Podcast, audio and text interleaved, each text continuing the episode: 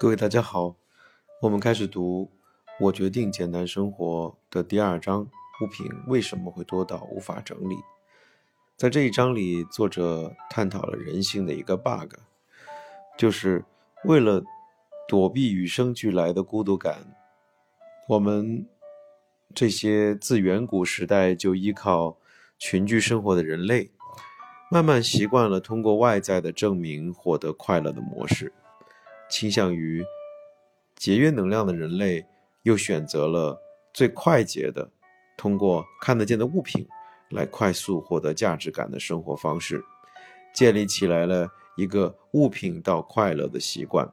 然而，人类的刺激差异性使得这个习惯性的刺激越来越难。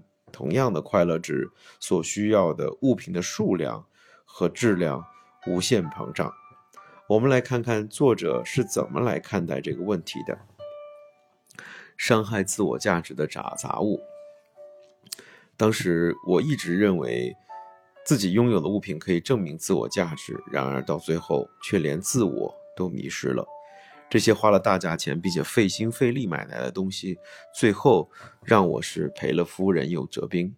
写到这里，我想总结一下全章：物品原本只是一个工具。就像石器时代的石器与陶器一样，具有不可或缺的功能性。刚开始，人类只拥有真正必要的物品。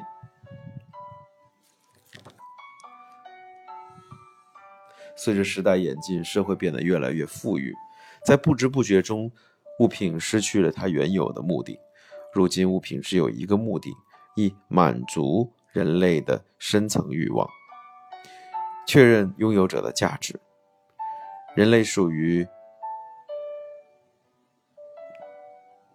群居行动的社会性动物，若不能够确定自我价值，便无法存活在这个世界上。最后，罹患抑郁症，甚至自杀。唯有受到别人认同，才能获得肯定。自我价值除了显而易见的外在之外，还有内在价值。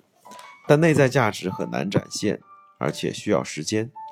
由于人的内在世界不像物品具有形形状，每个人都能看见，因此透过物品就能迅速到凸显内在价值的目的。因此，透过物品就能迅速达到和凸显内在价值的目的。不过，如果过度的依赖这种方法，人会被大量的杂物所困住。而这些物品最终会取代拥有者成为主人。此时，人会陷入一种心理状态，认为家中的物品越多，自己就越多。于是，家中的物品只会增加，不会减少。当物品增加到一定的程度，接下来开始吞食物的主人。主人必须花大量的时间与精力，在于维护、管理这些自我化的东西。如此一来，原本只是工具的物品，翻身成为人类的主人。物品既不能够发挥功能，也不能够展现自我价值的方法，最后成为伤害自己的多余工具。物品成为主人，拥有者也变成奴隶。到了这个阶段，物品只会伤害拥有者，还会持续的进化成为抢夺精力与时间的凶猛怪物。物品不是工具。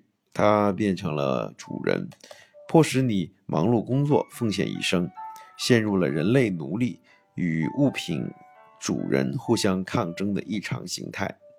物品本身没有好坏，而是当数量过于庞大时，它们将控制你的生活。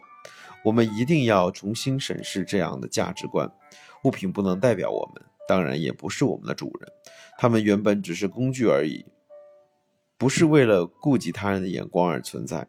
人类拥有物品，只是因为自己拥有。下一章我们将会具体说明一些减物的方法，欢迎大家继续收听。